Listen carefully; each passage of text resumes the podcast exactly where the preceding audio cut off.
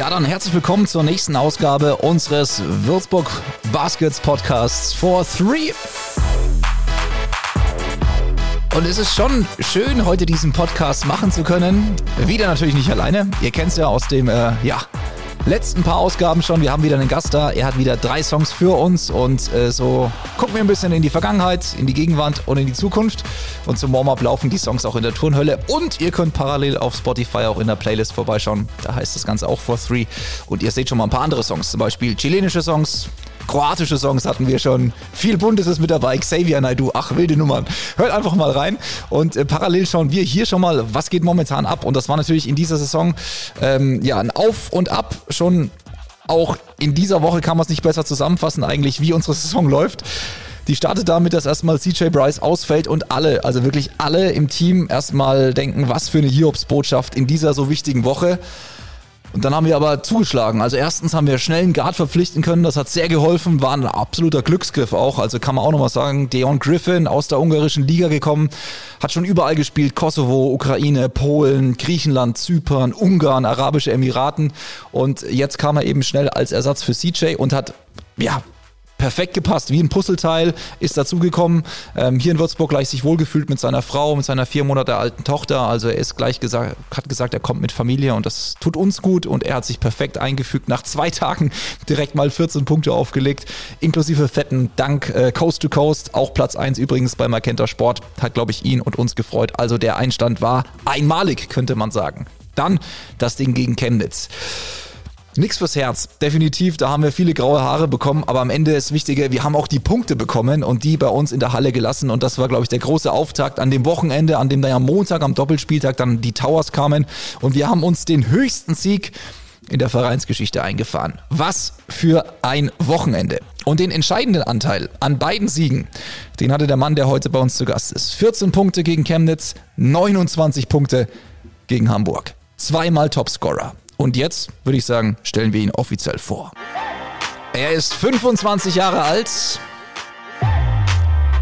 1,93 groß und er trägt unsere Nummer 24. Wir nennen ihn The Hunter from Dallas, Texas. Und wir sind so froh, dass er Teil unseres Teams ist. Willkommen an dich, Cam Hunt. Welcome to the podcast. Thanks for having me. So this was the introduction. Did you understand anything? How's your German at the I moment? I understood the hunter from Dallas, Texas. that was no German at all. yeah. yeah, but, but but how's your German? I mean, you've been here for a while. Do you know some phrases or? I mean, I know like I can order in German, uh, but that's probably one of my biggest regrets. Like really taking it seriously, um, learning German because you know I was here for a while. So okay, yeah. But how are you feeling at the moment? Okay. Uh, a little tired, but I'm okay. it's a little bit stressy for you. Uh, we have uh, just a, a, small part of the day where we can uh, record this podcast. So thank you very much uh, for for being our guest uh, today. And um, yeah, let's talk about the last weekend. It was amazing. I mean, the start against Chemnitz with all this bad signs, uh, with the injury from CJ. What did you think before this weekend, and what do you think now? Uh, I mean, going into that weekend, we were like, "Whew!" Like this all happened at the worst time. Uh, we were practicing three on three, full court. You know, uh, Stan was sick, so we didn't even know if he would play. And you know, it was just knowing we played so close and two big games. We didn't know what was going to happen, but you know, we were very positive going into it, and you saw the result, and it was great. So and the loss against Hamburg in Hamburg was it like kind of a revenge what you did on Monday? Oh yeah, we was waiting for that game for a very long time because um, we knew playing there they didn't get the real Wurzburg, you know what I mean? So when they came here, we were ready from the jump. So that's what happened. I mean, like the last quarter, 31 to 4. I never seen this happen in any basketball yeah, game. I, that was the best defense I've ever like felt on a game. Like I just felt like there was no way they could score at any time during that quarter. And it was it was fun for yeah. sure. Uh, it was amazing to celebrate this this weekend and also to stay in the league. Probably it was a very good sign. So, but let's go to the podcast again. We have this new format where you put some songs on our list. So we start with the first song from you, and we look maybe a little bit in the past. But what's your first song? Uh, my first song I think about I don't know if it's too much in the past, but I would say "Wait for You" by Drake and Future. I don't know, it just it brings me a lot of memories. I'm just gonna keep it at that. Okay. But, yeah. So you can uh, listen to it on Spotify while we are now, um, yeah, going to Dallas with you because that's where you grow up. So, um, what are your memories of growing up there and when was the first time where a basketball was rolling in and the little cam was saying okay this is exactly my thing. Uh, i remember uh, i mean i was always playing basketball in like my living room stuff like that. Like my mom had a little hoop up for me so it was you know my mom played basketball my dad played basketball so it was always in the family. But when i first started playing uh, i remember my first team it was just you know a little little kid league uh, I was just having the time of my life in it. So it just stuck with me since then. So I've just been playing since I was young. And Dallas is your hometown, of course. Yep, yep. Yeah. So always when you have free time or when you go at the summer home, it's like coming home. Yep. I will be there next week. no, congrats. Yeah. yeah, yeah. So first plan, what, what is the first thing you do when you come back to Dallas? Eat something or? Uh, first stop is always Chick-fil-A. Uh, I just, it's my favorite fast food restaurant. So I it's right when I'm off the plane, I'm going straight to Chick Fil A. and you have do you have a special dish or, or food? What do you order there? I get two chicken sandwiches, a large fry. They have like this special Chick Fil A sauce I get, and like a large sweet tea. So, so for everybody out there who is going to Dallas, remember that. Remember that. so. Um, But when we uh, look to basketball, there was maybe the moment you realized, okay, I'm maybe can do this on a professional way. So when did you know, okay, maybe you have the chance to be a pro? I would probably say not until like my junior year of college because uh, my freshman year I grew like three inches in college. So I was like, oh, like okay, now you know started filling into my body a little more. But I was kind of a late bloomer, so um, yeah, it happened pretty late. But uh, then it was like really close connected to to your call to Würzburg because 2019 you came to us. Mm -hmm. So um, what was your first thought when you got a call and uh, the offer to go to Germany and to go to Würzburg? I, I guess you never heard of Würzburg, yeah, or did you? I mean, you know, I would always see like when people would put Dirk's hometown, but I would think nothing of it, you know. So the first thing, you know, when I got the call, I googled Dirk's just everywhere. Just you know, this is Dirk's home city. Blah blah blah. So that was my first initial thought. Just like, man, this guy really grew up here. So, but it was it was a change for sure. Uh, it hit me kind of fast, but I think I've adjusted well for sure. Because this was, I, I guess, the most important thing for you to, to be a professional player overseas. So this is like a big step for, for a young guy, and you came to Pro B, so yeah. so it was a different level. Um, and then you became a part 2020 to the BBL team. Was it the first goal for yourself to to get this step as fast as you can? Yeah, for sure. Um, I think that my my Pro B year really helped having guys like Jordan Hulls, Cameron Wells, Skyler Bowlin. Like you know, they've all been you know kind of I won't say been what through what I've been through, but they understood what my first year would be like. So talking to those guys, just you know, I was asking them so many questions every single day. It really helped me, and it for sure helped the adjustment because they are great guys. And when you got the offer to go to the um, BBL, so uh, Niels uh, sent us this question via Instagram. He, he, said, "How did it felt when you were told that you will play BBL that season? Do you remember this moment?" Uh, that season, like during that season, yeah. I mean, you know, Kershaw told me like I was about to play, and then COVID happened, so it was just it was time to go home after that. But I mean, I was I was excited. You know, I was it was about to be a whole different league, so I was for sure excited. And and then um, yeah, the big step was coming, and and you developed yourself step by step. You worked as a criminal uh, here uh, to get the next level, and now you're one of the best guards in the league maybe one of the best talents, the best guard, MVP. Somebody told in some podcast in the wide range. But uh, how is your what was the most important thing for your development in the last one year? Because it was a very big step for you, or wasn't? Oh yeah, for sure. Uh, that first BBL year was for sure an adjustment period for me. So, um, but I think uh, I'm very thankful for Sasha. Uh, you know, he's put a lot of trust in me. Uh, he's you know, he's very on you. So I think that really helps me knowing like what I'm getting into every day. And I, you know, he just tells me just stay in the gym, stay in the gym, stay in the gym. you know, the work will take care of itself. And I've just, you know, I've been trying to live by that. And you worked a lot. So um, we have one question more from Dominic uh, via Instagram. Do you have a favorite BBL memory moment? I'd probably say last year, I think I hit a game winner against Oldenburg.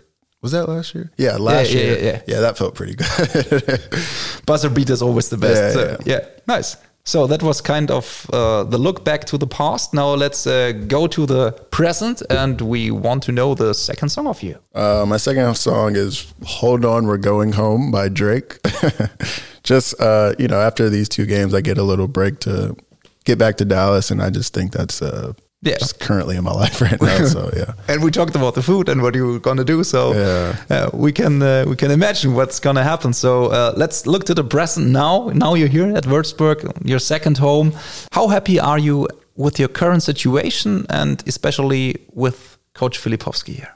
I'm very. I mean, obviously, like I'm hard on myself. I think here and there, like you can do this better, you can do that better, but you know. Um, with our current situation, I just think you know, a lot of people had us finishing in the bottom of the league. You know I mean? So like, I think you can only be happy with the success we've had so far. And even if you look, the some of the games we've lost have been so close. Like we, we personally feel like we could be fourth right now. You know, so. But you know, there's a lot of games ahead of us. But we're for sure, I won't say satisfied with our situation, but we're happy with it. You know. And you you already mentioned or, or mentioned to him. Uh, Sasha is a big part of being yeah, happy here. Sure. What what what does he do to get the comfortable situation for every player and to also get you to a new level? Yeah, I think he knows the the balance of being crazy and giving you confidence. You know, what I mean, you know, the with the craziness, he needs you to work. He needs you to play defense. Blah blah blah. But he knows if you're if I have a confident player who trusts his skills, like I have you here for a reason you know, that's going to make you play better, make you want to play all out. So I think that's been a big key to our success so far. And one of the best coaches we ever had here, yes. I would say. So it's amazing uh, how, how how how big his influence is to everybody. So off court, on court. So so it's a present to have him here. So, um, but let's talk about your a little bit, maybe more. What is your biggest talent aside from basketball? I'm a I'm a big gamer, so uh, I don't like anytime I play someone at video games, I don't lose very often. So that's just that's so a big thing. in every game, Fortnite, Call of Duty, yeah, all of it. FIFA, FIFA, I'm crazy. FIFA, yeah. I, I thought I've like been wanting to pr- NBA like, 2K. Yeah, that too. I'm telling you, I've been wanting to challenge a lot of. Jer- Felix thinks he can still beat me in FIFA, but he has no chance. But I don't know. I'm a big gamer, so I'm. This sounds like a competition we want to add, like beat Cam in every. Yeah, no, it's not. Name the game, and Name he's, he's going to crush you, even on Super Mario Kart. I'm ready. nice, but uh, we talked a little bit of, about music because every every player, when you go to the gym, he's alone. He has his headphones on or something. So Mm-hmm. uh, music is, I guess, important part of your life, or isn't it? Yeah, for sure. Um, I mean, when it comes to music, it just I think more depends on my mood. I try to listen to calmer music before games because I know I can get too my energy too high too early. So try to listen to calmer music before my games. What do you listen to, Adele or? Yeah, a lot of Adele before games. Really, for sure. it was just just random. no, I swear. nice. Adele, Adele, nice one. So, um, a question from from Niels from Instagram. Uh, what's your favorite NBA team at the moment in the present? Dallas Mavericks. Uh, no, Not- of no course, question. of course, No of course. And the next question is from Radio Gong Würzburg. I don't know exactly who was writing there. it was me because my ask, uh, my question was. Uh, as someone from Dallas, what do you think about the Kyrie Irving trade of the Dallas Mavericks? I per- I've gotten this question a lot, but I personally like it. I feel, you know, they've gotten better. Um, I think management will find a way to keep Kyrie Irving happy. so, uh, and also like Dallas is a great city by itself, so I think that'll help Kyrie and his family. So I think that's the biggest part. But but you're like like following the Mavs and you're watching games if it's possible like this. Yeah. Uh, did you ever been to a game there or is it Yeah, so when close? we were um, when we were when I was younger, uh, my mom's best friend, she was dating. Uh, I don't know if you remember. His name was Sagana Diop. Okay, yeah, but he played on the Mavericks, so we got season tickets, like great seats. and uh, you know we would go to the games anytime. Like, it got to the point we were kind of we didn't realize we were so young we didn't realize how great we had it, and we were like, you know, we don't want to. Me and my friends like, we don't want to go tonight. Like, you know, but now thinking Yeah, back, yeah, it's yeah. like, wow, that's a that was great. But yeah, so I've been to a lot of games. Uh, so the next time you go there, you have tickets. Is it a possibility to watch a game when you're at That's home? That's my now? plan. I, you know, hopefully it depends when we get back, but you know, playoff times for the Mavs is usually during the summer, so we'll see. That's that's my plan for sure. And maybe with Kyrie Irving putting down 32 points, Luka Doncic putting down 32 points. Sounds great, doesn't it? and Maxi Kleber scoring down 32 Yeah. points. Hopefully he's coming back soon. Yeah, Do you have contact so. with him or is it like you're too f- way apart? yeah, two different worlds, but you know, I for sure follow him. You know, I hope he comes back soon. Of course, for the defense, he's so important, I guess. sure. So uh, let's look to your feet now, because uh, there was a question from Sebastian and Joshua. Uh, what's your favorite sneaker, and are you a sneakerhead? I don't think I'm a sneakerhead, but I do like Yeezys. I don't. I just whenever they first came out, I just always loved them. Uh, but I wouldn't call myself a sneakerhead.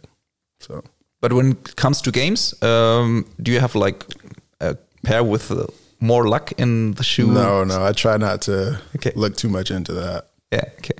Yeah. Now we look to your future, and before we do that, uh, the last song of you, and we are excited to hear what's your third song and what's the story behind. Uh, probably Superhero by Future and Chris Brown, just because you know it's the future. That's good, obviously. and we put it on the list so that everybody can look to or can listen to the song, and we look to to the future or take a look.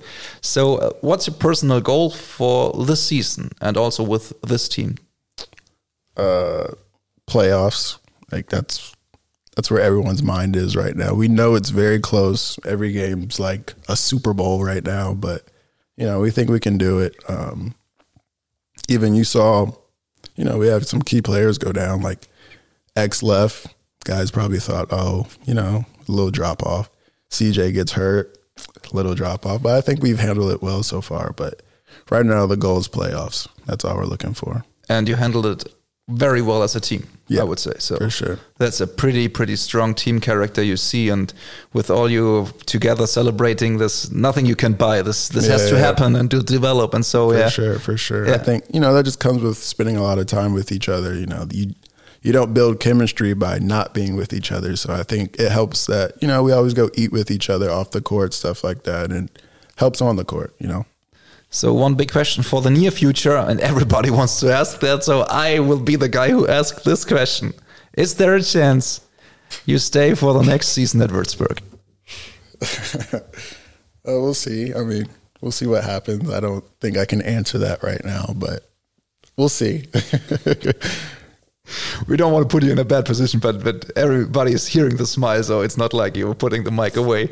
And are uh, there are no tears, I guess, and there's a happy smile, and uh, I can say that to the people out there. So that's the answer. But yeah, okay, we have to ask it. yeah, I understand. Yeah, but, but let, look, let's look to to the maybe a big future of you. Uh, is there a league you want to play, maybe, or what is your big goal for your career? I think my goal would possibly just get to the Euro League. You know, I think I would. I don't know. That would really uh, capture like my basketball goals. You know what I mean? So, uh, yeah, that's. I think that's my biggest goal, probably. Nice. So thank you very much. So I have to press this button. So Cam, all the best. Thank you very much. you. It was Thank a pleasure. Thanks for having me. It was an absolute pleasure to have you here. So um, get your treatment. For sure. Get ready for Sunday. Yeah, stay hyped, and we see you at Sunday. Oh, sure. we, we will watch on Sunday and see you again at the next home game. Yep. So this was our guest today, Cameron Hunt. Thank you very much. Und ja, das war auch unser Podcast für heute. Ihr hört schon, das Outro läuft. Fünfte Folge. Geht schnell vor 3. Also wir freuen uns gerne, euch wieder auch mitzunehmen. Schickt uns Feedback, schickt uns Fragen über Social Media für den nächsten Gast, äh, wie ihr es findet, etc. Könnt uns ganz direkt schreiben, nicht in irgendwelchen Foren, sondern könnt uns ganz direkt anschreiben. Alles sind äh, verteckt, wenn ihr irgendwas habt. Schreibt uns direkt. Ansonsten nächstes Spiel dann. Äh, auswärts in Weißenfels, wir haben angesprochen, am Wochenende und dann Mittwoch nochmal in der Turnhölle. Sehen wir uns zu Hause. Wir freuen uns auf euch. Macht die Halle wieder voll. Bis dahin alles Gute und tschüss.